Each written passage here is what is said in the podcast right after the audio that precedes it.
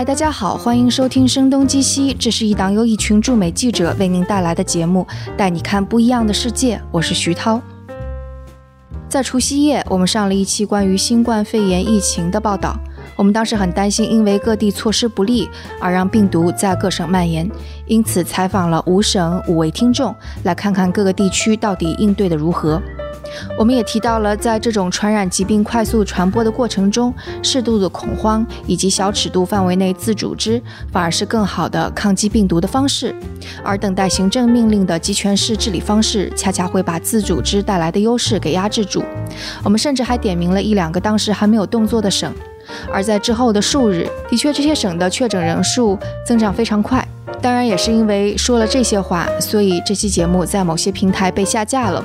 所以我们还是呼吁大家使用泛用型播客客户端收听，这样不会漏掉我们任何一期节目。那今天我们的节目说一点轻松的，是关于气味以及香水儿。今天和我们坐在一起的是 Della 庄慧佳，她是一名香水创意设计师。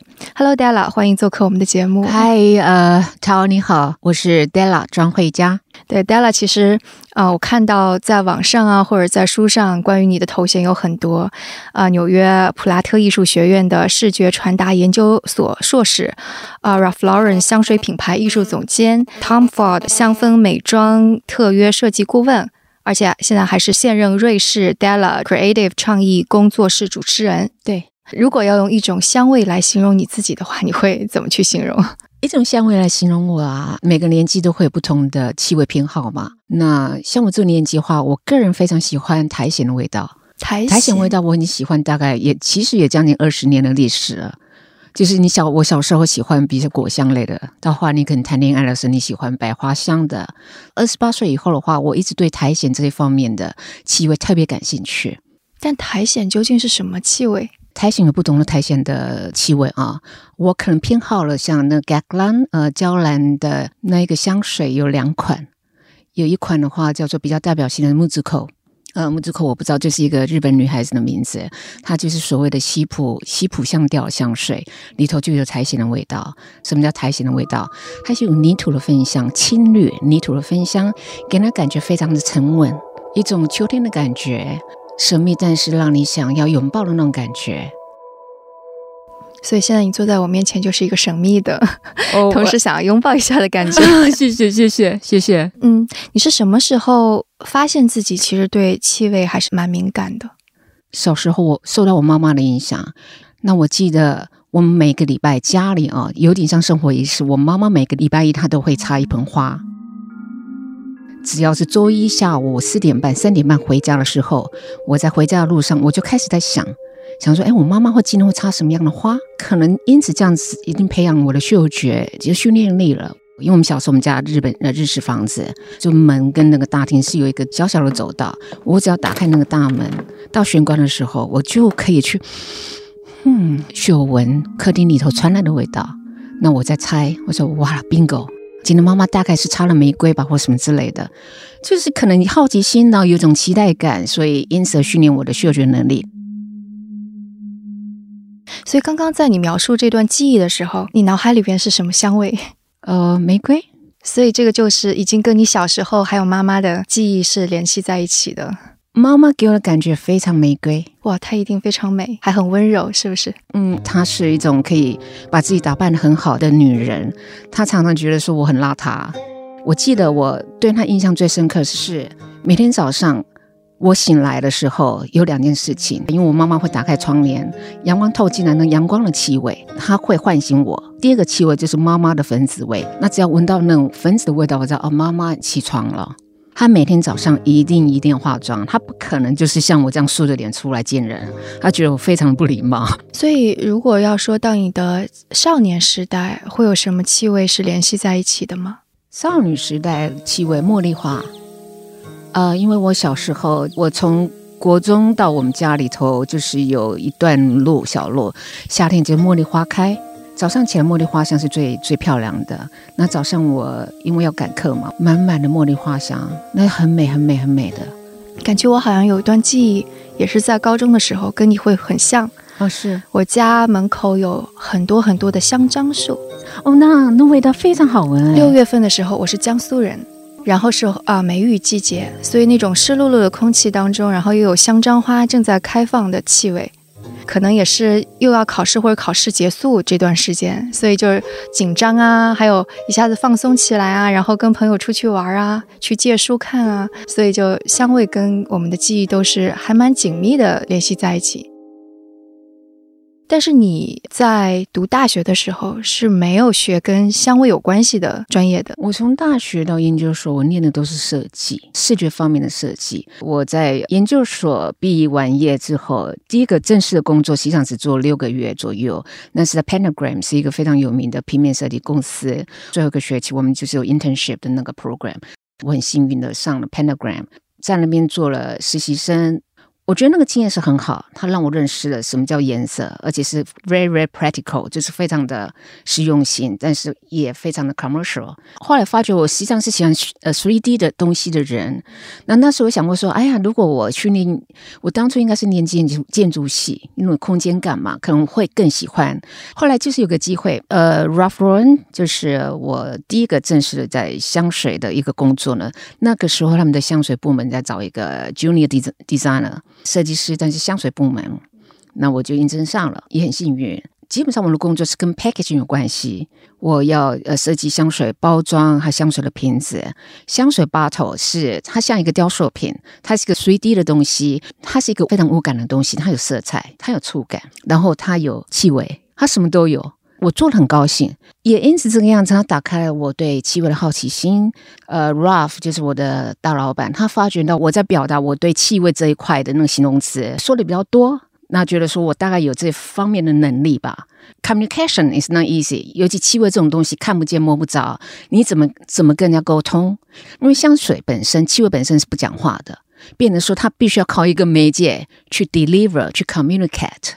所以这就不仅仅是设计瓶子和包装，是很特别。我的工作非常特别，到后来就变成说我在整个发想创意上这方面由我来负责。所以这究竟是是什么样的一个过程？我现在没有办法想象。基本上我们的结构是，比如说 Ralph 老板，然后一个 marketing 的人，然后一个 creative 的人，我们三个人，我们叫做三角关系啊。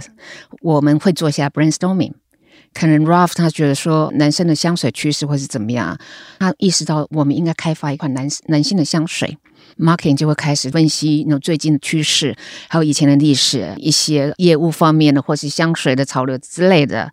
对我来讲呢，我会跟 Ralph 沟通什么是气味，或是什么颜色，或是什么样的 lifestyle 是目前男生他们最喜欢的，或是未来的十年会喜欢的。那这样的会 brainstorming，perhaps you know like three months，perhaps six months，it all depends。有时候三个月，有时候六个月，有时候甚至一年两年，you never know。you know 有些我们谈的谈的不错，谈的很嗨，谈到后来后来就不嗨了，就觉得 OK，this is not good idea，重新来。为什么？就到底怎么样算是个好 idea，什么样不算呢？因为香水是这么的不可琢磨，是吧？就你怎么说这个 idea 是好的？什么叫香水？香水本身是一个艺术品。但是它是有商业性的，它是一个商业性的艺术品。一个好的香水其实有两个层面，第一个是香水本身调配，它做的好不好，它的 harmony，它是有没有协调性出来，这是一个。但是一个好的香水如果没有好的 marketing strategy，我有做过，我觉得很好很好的香水，非常非常好闻，那我觉得说哇，Yeah，it's going to work。结果呢不成功，原因是策略运用是错误的。香水它是艺术品。还是个好的音乐，好的画作。但是如果你牵涉到商业行行为的话，你可能要考虑到所谓的消费者的消费行为。所以这就是为什么我们经常能够看到非常美的香水广告片儿。所以你就会配合市场部的人一起来想这个香水，一方面怎么去调配出来，非常的让人惊艳；另外一方面怎么样能够让消费者一下子就喜欢。等到就是我们的 concept 敲定，就说 OK，我们决定做一款比较适合男生用的香水，我就要 create 一个情绪版。这个情绪版非常非常重要，所有的香水创意来自于这个情绪版。情绪版里头有什么东西呢？有三个大元素，一个是文字，一个是图片，呃，另外可能是颜色上的处理。什么叫文字呢？可能就是文案，就是我们要怎么写。image 是什么 image 呢？就是图片的参考。比如说，我可以从不同的资料库的图片库里头去找到一个 idea，什么样生活的方式是我们要 reach 的 target。就是我们如果卖的香水，for example Polo Blue，这是我做了一款我觉得在商业上做的非常成功的香水。这款香水我做两年。当初在设想这个话，比如说，you know we are going to reach a man，他是一个比较是属于夜生活的呢，还是他是个阳光男孩？他是喜欢 sport，他喜欢运动，运动也好，或是他是 night club 的男孩子也好，他一定要跟品牌的调性是符合的。Ralph Lauren 做的消费族群一定会跟 Tom Ford 的消费族群是不一样的，因为 Tom 的东西是非常 sexy，Ralph 的东西是非常的 Americana，非常 clubby，或是说 New England，它是一种非常的英伦学院派。就是我挑选的图片要 get to the point，比如说他喜欢骑脚踏车，或或者他喜欢重机，还有他喜欢的颜色是什么？然后他住家他是住 loft，还是住 cottage，还是住那个呃？呃，摩天大楼，你呢？我们就去设想，包括我们 logo 的设计是要什么的 typeface，这些要全部都包括在里头。那这里头的话，我就会跟 Ralph，我们就会沟通，还有 marketing 人，物坐下来再次的 brainstorming。呃，Ralph 跟讲说这个颜色不对，我喜欢这个蓝，这不对，应该不是银色的，应该是金色的，或者是这个男孩子的话，他头发不对，发型不对，太长了。他住了 loft，就没呃纽约下层很多的 loft，他是属于纽约下层，他不是上层的人。那下层的建筑物是什么样子？We really had to pay attention to every single detail。所以我可能那个呃 mobile 可以做了。六个月，然后一直换，一直换，一直换，一直换，它不会粘得死死的，它就是一个图片，随时可以取下来的。所以这个就最后它达到完美，是说老板说啊这个完美了，还是说真的是有一个客观的标准，说它可以达到一种完美？客观之后一定是老板 say yes，then that's yes。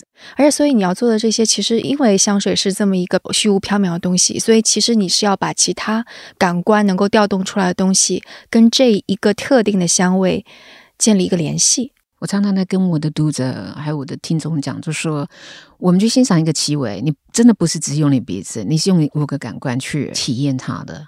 这个 mobile 非常重要，它是一个 communication tool，它让我可以跟其他的部门可以沟通。当这个 concept 已经 finalize 被老板决定了之后，我就去找调香师。我把调香师从不同的香水香精公司找出来，把他们叫来到我们的公司总部。我跟他们开会，我跟他们做 presentation，我会 show 我的 mood book 给他。我要的是什么感觉？他是玩帆船的话，他是喜欢在湖里头，还是喜欢在海洋的？那这个时候什么最重要？这视觉最重要。但是这个视觉是让我去谈一个嗅觉的概念。然后他们就会根据这些概念去挑出他们觉得最适合。没错，他们去回去实验室了之后，他会调配出来。广告公司比稿，我们是在比香。我是斯文，我会觉得说这个 idea 是不错，但是这个概念如果是你讲海洋的概念，那不成立，因为里头没有咸的味道。OK，如果没有咸的味道，那请你说服我，你是想表现什么？是一个概念性的、一个抽象的、一个抽象的气味，你的理论是什么？他必须要解释给我听，然后我会给他一些回馈，这样来来回回，可能三个月、六个月、八个月、一年不等。那出来之后，我觉得蛮不错的。OK，那我们在做所谓的 focus group 焦点消毒。那我的设计部门四个设计师，那我就会 draft，我会 sketch 给他们，让他们去去执行。然后我们也会有三个不同的香水小样，大概选了三个 model。我们会跑米兰，我们会跑巴黎，会跑慕尼黑，会跑巴西的呃圣保罗，Tokyo 会跑，然后迪拜也会跑，就全世界的主要的重要的城市，我们会跑一圈。是去给谁？是给消费品还是？具体的消费者，具体的消费者，我们会掏出来吗？要要要，基本上就是说，比如说纽约是一个大地盘，纽约纽约每个人起码有五款以上的香水，那个城市本身对香水消费能力就非常非常强，可能是全世界最最强的。那基本上我们会在纽约，光是纽约可能做了七场，在洛杉矶我们会做了五场。这个做完之后，我们会到巴黎，那我们会到米兰，我们就开始一个一个城市一个城市跑。会出现各个国家的喜好不一样吗？Exactly，我们会取一个 balance，但每个市场会有点点不一样，是吗？第一款通常不会，但是就是取一个在 ingredient 方面的话，我们会取的说要怎么 slightly 做做调整。你不可能是针对一个比如说非常小的小的一个消费市场去做调整嘛？不过你说这段经历让我想到了我在洛杉矶的时候做过一个 tour，那是一个跟香水有关的，当时一个香水师他是想要把。洛杉矶的历史跟香水的整个制作融合在一起，所以当时我们会做五款香水，然后会有各种各样的原料，他会给我们讲，就是每款香水之前他会给我们讲一个故事。就比方说洛杉矶，他会讲他以前是很多漫山遍野的橘子，这是一个橘子郡的故事。然后我们就可能会挑出跟柑橘香有关系的，然后调配一个我们喜欢的。然后还讲过洛杉矶是罪恶之城，有各种各样的凶杀案，the crime，the crime town，OK，对。然后，但是我忘记他当时推荐了我们用一款什么样的，哦，可能是有点像那个皮革烟草的那种，让我们调，那比较动物性。所以比较，Yeah，it could be。对，他说那是皮革的味，但是我一闻就觉得感觉那是个烟味儿。OK，有可能 smoky 的味道。对对对，所以就是当你说那个视觉跟故事会跟香味联系在一起的时候，我就想到我那段经历了。嗯哼，很美了，那段经历很美。对，是。所以自从那之后，我对香水可能就会有一个不太一样的看法。哦，原来香水后面其实。是大家赋予它一段故事，是好的香水一定要好的故事。那我的工作就是创造一个好的故事。诶，所以这一段经历，你在 Ralph Lauren 是做了六年多，七年，做了八年哦，八年，八年。所以这段职业经历之后，你看待这个世界会有些什么不一样吗？我就学着用鼻子去看世界，因为大家很习惯用眼睛去看嘛。那其实眼睛看的东西，有时候也有看没有到。OK，但是呢，鼻子可能就不一样，不呼吸但活不下来。它那么的重要，可是有时候我们觉得我们理所当然，你忘了气味是多么的重要。当你开始真的是去嗅闻的时候，你的 attention 是集中了，有点像就是我们做冥想的时候，真的要去闻一个气味的时候，你是慢慢的闻，有点像动物最本能就是 sniff。当你在写文的时候，你你是跟你的大脑已经有连接在一起，那会不一样，你的感受这世界的能力会不一样。我现在在住瑞士嘛，那我家那边有一个呃 bakery，然后非常非常的好吃，它的呃 M croissant 就是杏仁牛角 croissant 是我最喜欢的，但是它出炉时间是六点半。有一天我必须要赶车子啊！天哪，就原来那么好闻！我常常有时候会跟呃，反正我会跟我朋友就说：“哎，你要不要早一点来呀？你早点来的话，我们这条街有一个 cross zone，然后六点半来的话，它 croissant 出炉的时候是最棒的。”嗯，你在说的时候，我就回想起纽约的 bagel 的香味。Bagel，yeah，I love bagel。bagel 加上咖啡，然后再有点啊 cream cheese，cream cheese 味道。Yeah，exactly，exactly。对，嗯哼，因为我知道你现在有做节目、写书，都会把香味跟历史去结合。合在一起去说这些故事，你是什么时候开始非常系统性的去关注气味背后的历史和文化的呢？嗯，可能就是因为我从事气味呃香水创意、气味创意、香水创意已经也二十年了嘛，我很喜欢气味。我想大部分人啊，应该可以感受我对气味的热情、气味创意热情。那我一直很想做一件事情，让大家了解气味。很可惜，我觉得以前并没有多大的系统去做这个整理。那我觉得我应该做这份工作。你关于城市的气味，其实也有书《京都之水》啊之类的。嗯，关于你去捕捉一个城市的气味，这种想法是什么时候开始的？就是从京都开始的，是吗？对，呃，我那时候我因为写了纽约下层风格，那时候我在 Ruffron 上上班，就是有个出版社来跟我联络，因为我觉得我是一个设计师，呃，作家好像离我好远好远，我没有想过。然后那时候我对自己的中文表达能力也不是觉得呃呃特别特别能够胜任。那个时候。呃，出版社的编辑跟我讲说，你不用写中文，你写英文就好，我们的负责翻译就翻译就好。我就说，哦，那好啊，那没问题。所以我就写了书《纽约下层风格》，没有想到这本小说就卖的还不错。但是卖的不错，当然我就开始有信心，我就开始就是，哎，我 it's not bad，因为我可以开始写一些我觉得很有兴趣的东西与我的读者分享。那写着写着，直到就是我读者开始有问我，就说，对了，我们想了解什么叫香水，什么叫香水创意。那我开始想说，对啊，香水创意是跟我最直接关系的。那我应该要怎么样，用什么样的方式去跟去跟我的读者分享我的经验呢？我们传统的做法是这样子，就是你可以看到广告大片，就看拍的美美的。我们找 model 做代言，或是找 celebrity，就是名人做代言。品牌的做法是这样子，有一套的做法是说，OK，像 Jo Malone 这些，呃，或是 Le Labo 这些讲 ingredient，他们就说我们不用走这条路，我们走的是 ingredient 路线，就说讲成分。因为我我自己本身是在跟很多的 model，跟很多的明星，嗯。用他们来当广告。那我觉得这个，如果我要做一个想呃写一本书的话，想要尝试新的，那我会发觉说什么跟我最有关系？因为只有讲自己的故事的时候最有幸福力。我就想到城市，京都跟我特别特别有感情。我去了京都，现在十九次。我从很年轻的时候就去了，那那时候是拍黑白照。我没有想到有一天我居然可以用到它。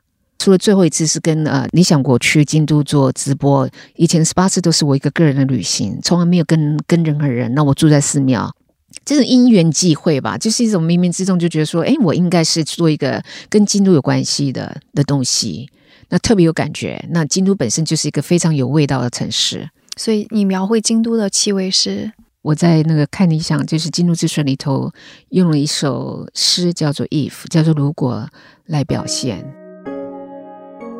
如果用味觉来讲话，它有了米粒那种口感，米稻米那种口感。如果用触摸它的话，它是有木头的纹呃纹理那种那种那种触感出来。呃，你用听的话，它会是一个大提琴在低音，然后它就是非常巴哈的音乐。呃，去闻的话呢？它会带一点花香，但是它是有菊花的味道。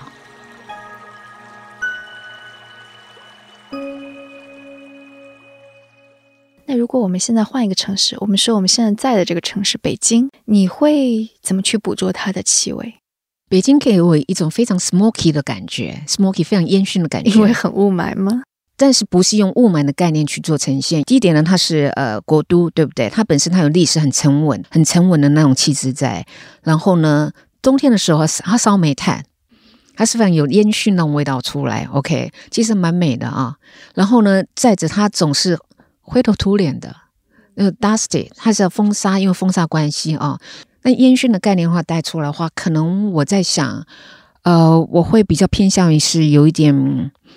呃，用烟草的气息来带出来，烟草是非常甜美的，烟草的气息非常甜美，然后非常的 smoky，可能还会带一点的 peony 的牡丹的花香。呃，tobacco，我可能还会再加了一些 patchouli 广藿香，广藿香有像泥土的味道，很沉稳，它有泥土味道，颜色更接近接近呃 brown，就是微微淡绿的一个泥土的味道，呃，非常根的那种味道。嗯，是不是有个什么？什么正气丸藿香正气水，exactly exactly，就像那样的味道。如果说及时要来调的话，我可能会往这方向来走。但是，you know，you never know，我每一年讲法都不大一样。所以你自己会真的去自己去调配啊之类的。呃，我不做，那是调香师做的。我基本上我是做气味的概念。就你自己日常生活当中，你也不会去自己尝试着调一调之类的。这又问到一个很好的问题哦，什么叫做自己调一调？呃，我要那就是所谓的土法炼钢，就有点像嗯啊，你只是做概念对，因为基本上真的一个 fine fragrance，我们小我们所谓的高级调香的话，都是在实验室里头进行的。我知道现在有些人就说啊，the studio 可以教你调香什么什么之类的。我参加那个 tour 就是类似于那种满架子的全都是各种各样的香水瓶。对，然后他可能跟你讲说你可以用哪些哪些混着来做，对不对？我觉得那是一个玩的。我必须要告诉各位哦，好的香水产生真的不容易。比如说 Chanel Number Five，它为什么会是经典，而可以而且可以一提再提？它有的 history 在。比如说刚刚讲了说，呃 g a g l a n 那个娇兰的 v a r d e n r i n 这是那个呃午夜航行，那个也是一款我很喜欢的香水，是以苔藓香调为主调我很喜欢苔藓味。还有另外另外一款叫呃木子口，它们本身就很有历史的。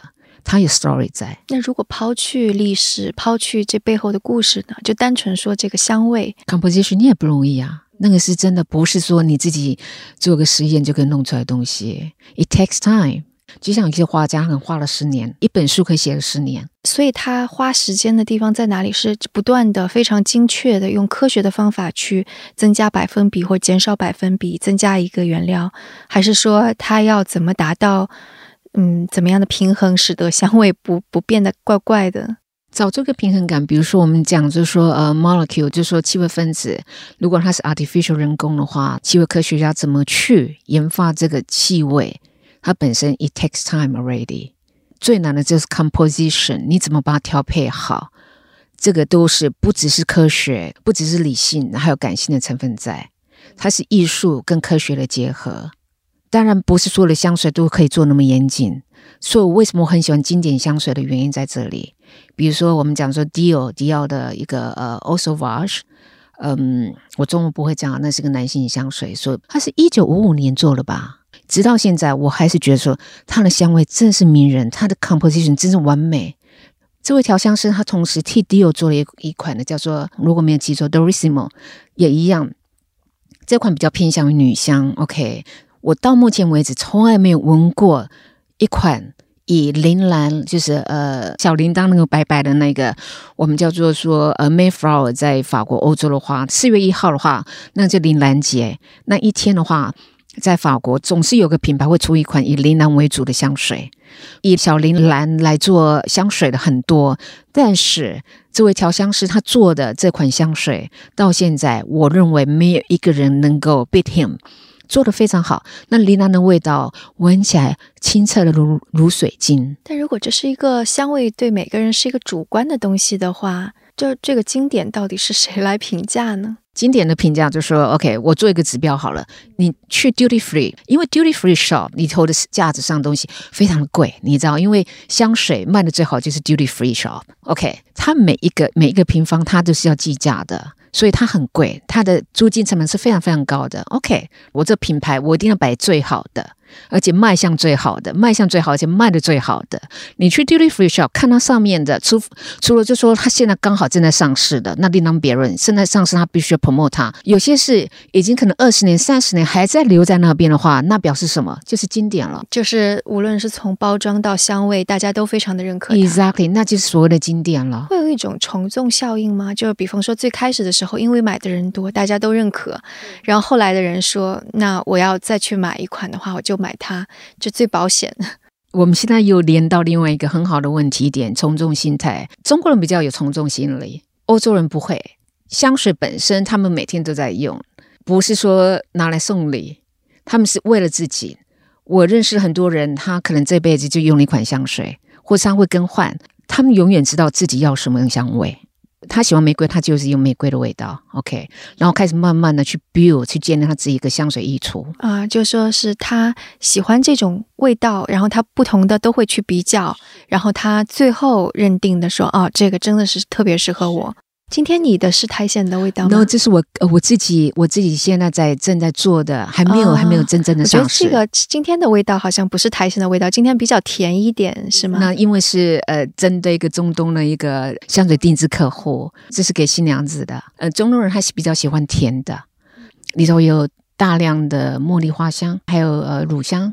如果这个香水呢是针对一个新娘子要出嫁的新娘子，那。我必须要访问他，我必须要去 study 他的 lifestyle，他喜欢什么样，他喜欢吃什么东西，他喜欢什么颜色。我是针对他量身定制他个人的香水。哦，我以为新娘子可能更多的会想要玫瑰香味啊之类。No, no, not necessary. 一般来讲，Vera Wang 或是一些所谓的新娘香水，基本上他们喜欢白色花香。但是，呃，中东女孩子，她们，我个人认为，不见得一定要用白色花香。而是他们喜欢金碧辉煌的样子，金色，然后表现的他们是很很很大气的，然后代表是富裕的，因为定制香水的关系，它要表现很非常不同的嗯气场出来。所以不同的地方，就说到香水文化，不同的地区，他们的偏好是还挺不一样的，非常的不一样。就比如说日本，日本人他喜欢呃比较清淡如水，他们觉得不能抹得太浓郁，因为让你闻到香水，他们其实会觉得说是一个侵犯。嗯，呃，挺像日本的风格。嗯，OK，那如果说是呃北美的话，对他们来讲，他们只要很干净的味道。所以为什么 CK One、Kevin Klein 那种 citrus 的柑橘的柑橘香味在美国流行了好长一段时间？他们就喜欢干干净净的味道。那难道是因为我是在加州的原因，所以还是闻到很多非常浓烈的香水？是因为来自于南美啊、墨西哥的蜥蜴，他们更加喜欢浓烈的香水味，是吗？南美巴西的话，他们喜欢果香，因为国家关系，因为是呃，因为本身他们有 passion fruit，他们很多 guava 那一种什么番石榴，他们喜欢果香的东西，passion fruit 百香果这些东西，所以他们很喜欢果香的味道，比较甜。比如说呃，北美，比如说美国的黑人，呃，黑人的话，他们喜欢呢比较带甜的味道，但是那甜跟中东又不一样，中东中东的甜是比较 smoky，比较烟熏。美国的黑人他是喜呃比较喜欢 candy 那种 sweet。欧洲呢？欧洲因为欧洲本身它是呃香水的大本营嘛，所以他们每个人风格不一样。北欧也是什么都有，但是比较 crispy，比较比较清脆一点。清脆要怎么样用香味体现呢？是苹果的香味吗？champagne 这样子 bubbly 的 bu bu bu bu bu sparkling，you know，很 sparkle 那种感觉是用 e h a 就是乙醛，像 the number five，因为以前在这之前的话的花香都很浓郁，但是因为它加了乙醛 e h a 下去的话，就让你有种轻盈的感觉。那好，我们现在也帮那个 Della 做一下广告。就其实他在呃看理想，其实有一档节目是讲香味的。然后我现在听到的是讲了很多古罗马、古希腊、中东对西方的香味。那我还蛮期待你讲中国这部分的香味的。这部分会讲，嗯，太好了，我和大家都去听就行了。拭而以待。对 对对，拭而以待。你刚刚有提到说。呃，就是像很多那种小的自己调配的，肯定是没有经过这种大厂啊或者历史验证过的更好。但是我也看到，就是香水行业最近几年说的比较多的是小众香水，所以这个是怎么回事儿？不管它是大众香或小众香水，只要跟你肌肤做切合，就是香水，好的香水就是这样那么简单而已。我觉得大家把这个小众、大众这个分的太。这已经变得字面化了，you know，这个字面的东西一点意义都没有，所以就也有点商家要自己标榜一下的这种感觉。有些人就 OK，我是小众香水，就开始讲个故事。那个故事就是说，所有用我，因为我是小众香水，所以我用的品质是最好。这样子并不代表大众香水它就没有用所谓的纯天然东西。然后不是纯天然东西就是最好，因为很多纯天然的东西实际上会让你皮肤过敏。对对，不稳定也对，不稳定，就是跟你肌肤最切合的那个就是好香，那么简单。嗯，我还要问一个可能听起来比较怪的问题，我是商业记者嘛，所以就是我会看到，就是香水这个行业一会儿。大的有名的公司，或者像那个欧莱雅之类的，去收购了小的，然后过了一段时间又卖掉了，然后这种反反复复，或者有一个新的品牌又冒出来了，过了一段时间又被收购了，或者又被独立出来，就怎么去看这些东西？为什么会有这些变化？就基本上是渠道的问题。就比如说中国不是有赞羽西吗？羽西品牌吗？那 L'Oreal 要进来到中国的时候，因为你如果不了解中国的话，你要打通路是很困难一件事情。那羽西这个牌子已经在中国有通路了，所以他干脆把它买了。他的策略问题，为什么要卖？很有可能基本上就是他的表现不好嘛。大公司他一定要对所谓的他的 stockholder 那种讲股股东要股东负责嘛。那就是刚刚也说到香味有那么多，然后我觉得香味就特别是。从我自己购买香水的经历来说，我觉得香味跟你买一个唱片、买一本书、买一幅画是不一样的，因为你在一段时间内你能够闻到的气味其实是非常有限的。你闻了之后，你再去闻别的气味，可能就会有点疲劳。所以我就觉得，对我而言，去挑选一个最适合自己的香味，是一个非常费时间、非常费精力、非常费鼻子的一个事情。其实你知道我在就比方你刚刚有提到免税店或者在化妆品店，其实我是不太愿意去尝试的，因为你刚走到那个专柜附近，已经有很多香味，那时候你已经觉得你已经各种香味都混在一起了。然后当你凑进去拿着那个小纸片闻一下的时候，这一下感觉是非常鲜明的。但你闻到下一张的时候，或者就即使是你闻闻咖啡的味道啊什么，下一张的味道其实给你的感觉就已经 非常模糊了。每一次次闻呃呃试闻香水只能三三款香水，That's it，嗯哼，No more than that，否则你会嗅觉疲劳。你闻一款香水之后，你怎么擤鼻子呢？不要用咖啡，因为咖啡又是另一种气味。对，我不晓得是谁谁谁发明的啊，实际上是错误的。你变了咖啡的话是第四第四种气味，更疲劳。你要做的话就是这样子。那重新再问。那 Della 做的这个动作，就是其实是把鼻子放在自己的胳膊上面。对，胳膊上你这样子，你这是干净了。那重新再闻，就三次就好。然后呢，不要冲动去买香水。当你喜欢的时候，你觉得还不错的时候，你先放着。其实怎么说呢？挑香水跟挑男朋友一样，挑女朋友是一样的。恋爱烦不烦的人烦，对不对？然后呢，可是好不好玩？好玩，暧不暧昧？暧昧，尤其是最最初的时候，你把它想想，就挑香水跟跟恋爱是一样的。你去闻香水，然后你闻了之后有试香子，对不对？闻了觉闻了之后你觉得还不错的情况之下呢，你就会你一定要试在你的肌肤上。到了你从你走开一个钟头之后，你再你你再闻，你觉得还不错的话，你可以回来买的话，你可以从三十 ml 开始买起，不要一下就买那 one hundred ml。有没有咖啡香水、咖啡味儿的香水？好多，非常多。我会很压抑，你会喜欢咖啡，因为咖啡做的通常会比较浓烈一点。呃，我没有试过咖啡味的香水，我只是喜欢喝咖啡。我喜欢一走到咖啡店里边那种咖啡，还有早晨起来有点晕晕的做咖啡的时候，香味出来的时候，我会觉得很喜欢。那种咖啡跟你擦在身上会不一样哦。嗯，因为我有的时候就会想，就是比方说，我到了一个某个空间，我会想，哎呀，如果这个空间里边散发的是咖啡的气味，你有你的气味偏见在。气味偏见，这个是能够详细说一下吗？气味偏见，就比如说，你一刚开始你就喜欢你喜欢清新的，对不对？你已经有你就没办法去接受别的了，你觉得别的就是不对的，就所谓的气味偏见。我举一个例子来讲，呃，香草呢的原产地呢是在呃中南美洲，OK，所以中南美洲人是非常他们很习惯香草的味道了，OK，所以当香草被被引入到欧洲。但这是欧洲贵族才能享用的，所以他们用在食品上，还有用在香水上，是一个非常重要的东方香调的元素。OK，它很有亲肤性，你闻了擦在你肌肤上，非常温暖的、很柔顺的感觉。OK，把香草放到香水，你要卖到现在的巴西、中南美洲是不成立的，尤其是巴西这个国家，巴西人把香草当成什么？是 ice cream 的原料。冰淇淋，所以是香草冰淇淋。对他们来说，把冰淇淋放在皮肤上，抹在皮肤上就是不对。但是他们气味偏见，他们就不没办法接受。明明就是香草是从你们这国家出来的，但是你们把它换成一种方式，从从味觉变成嗅觉的时候，你们没办法接受了。那就在比如说牛粪，牛粪是排泄物，对不对？非洲的马赛族他们在。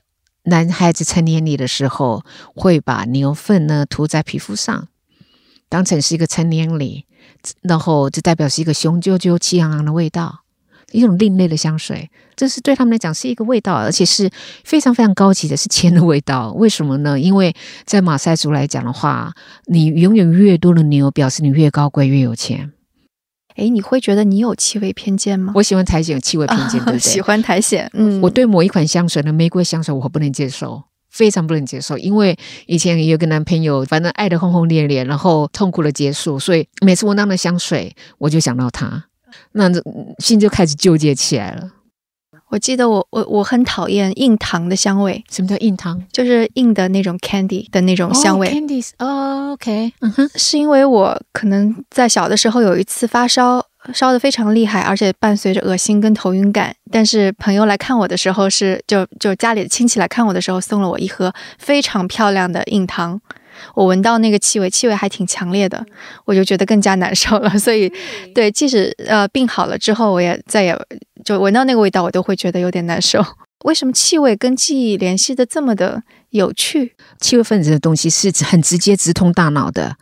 它没有说像其他必须要转一大圈，它是直通大脑的。那直通大脑，它马上储存起来。所以你气味跟记忆是最有关联的。就是你闻到某种气味，你开始有点像你的人生在倒转，就是所有的画面就像那个影片一样就出来了。就像今天我们在讲这个的时候，我已经讲了好几个我的片段了，都是我很长时间都没有想起来的事情。我估计我们的听众在听这一期的时候，也会有很多 自己想起自己跟呃嗅觉相关的一些故事，一定会的哦。那我的本行，我的专业就是去说一个感动人的故事，那是从气味的角度来讲。但是这感动人里头的元素，基本上是从记忆里头的那些时刻里头去挖掘出来的。气味文化产生，其实都跟记忆有关系。所以恰恰是这个无影无踪的一个东西，把我们的记忆串起来了。那可能我们这个节目也会邀请我们的听众，然后把跟气味相关的一些记忆，可能写邮件给我们，到时候我们也跟 Della 一起来分享。我很希望哦，希望可以多跟呢听众分享哦，这是会很好很好的机会，让我更了解中国的消费族群，他们怎么看待气味的，无论是从香水本身，或是从气味本身。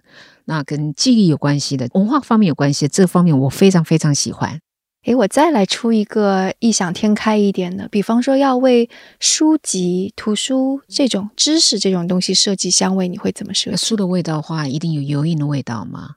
有油印，那会有木头的味道。你要分新书还是旧书？旧书的话，一定会有点苔藓味，它会有点时间感。新书的话，它多了一点，嗯，它会更多一点纸香的味道在。所以你会用什么来体现它呢？如果这是一款香水，我们做香水有两种做法，气味是这样分的。你你闻到就是 OK，这是书的味道，这是一种做法。OK，另一种做法是非常 conceptual，非常抽象的，是你是在读这本书，但是这本书，比如说你现在读《京都之水》，你虽然是在读我的书，但是你不不不是闻到书的味道，你是闻到京都的味道，那就是 conceptual。所以 it really depends，看你要往哪个方向走。我觉得这个例子就体现出来，Della 都有创造性了。没有没有没有，谢谢谢谢谢谢谢谢。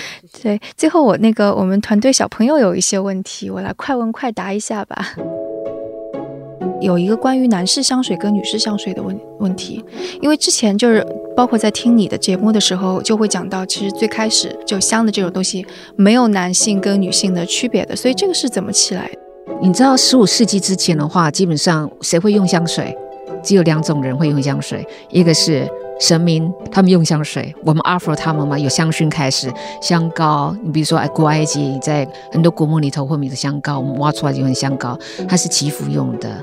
另外一种是只有贵族才能享用。接下来十五世纪之后，呃，当大家开始大量用香水的时候，那就必须要商业化。你香水要人家知道，你要方便消费族群的话，要不要让它一直大排长龙化怎么办？最快速的方法就是我先帮你定义好。我讲个例子，你上洗手间的时候，你是女生，你不会进男厕，你就会进女厕。你已经标示好了，就是我们下个标签，容易让人家去寻找。其实这也是一个市场化行为。然后包括很多女生其实也很喜欢用男用香水。我自己本身就是喜欢用所谓男性香水，我自己本身很喜欢。嗯，有一个说有人评价 Chanel 五号和花露水一个味儿，你怎么评价？I disagree，我不同意耶。什么样的花露水是六神花露水吗？有谣传说六神花露水，他们就是去 copy Chanel Number Five，我是听说的，有这样说法。所以 perhaps 在某种程度上很有可能会感觉是，但是 no，你在细闻真的是两回事。上千块一瓶的香水到底贵在哪儿？可能刚刚也解释了一番，就有一点市场营销是一大费用，创意是一大费用。创意是值得被尊重的，创意不是这样子按个 keyboard 就出来的东西。一瓶香水的诞生，有多少人 get involved，有多少人的参与？嗯，然后包括它本来就是代表了一个品牌故事。一个好的品牌，你怎么去创建出来的？也不是一个 keyboard 就按得出来的，这些都必须要被尊重的。所以它为什么贵？有贵的道理在。那今天非常感谢 Della 做客我们的节目，然后带来给我们各种各样的历史呀，还有香水行业，还有挑香水的一些 tips。这是只是开始哦，因为因为气味实在太迷人，太多东西可以讲了。那我很希望就是说大家听了之后给我们一些回馈，请大家也给我们分享你们和气味有关系的故事，然后我们一起来告诉戴拉。那在这个非常漫长的居家抗击疫情的日子里，大家不妨去看理想，听一下 Della 的有声节目《气味博物馆》，里面有关于气味非常有趣的历史和故事。这个节目是付费的，但我们也有几个免费的兑换码，大家可以在喜马拉雅或者苹果 Podcasts 上给我们留言，说说你关于气味的有趣回忆和故事，然后截屏发送邮件。到 etwstudio at gmail dot com etw studio s t u d i o at gmail dot com，我们会选出五位听众送出免费的兑换码，邮箱是 etw studio at gmail dot com。当然，大家依然可以加入我们的 Telegram 群来讨论，或者喜欢这期节目来为我们打赏。所有加群的方式、打赏的方式，还有我们的邮箱，都在我们的网站 etw 到 fm 上有。那我们下次节目再见。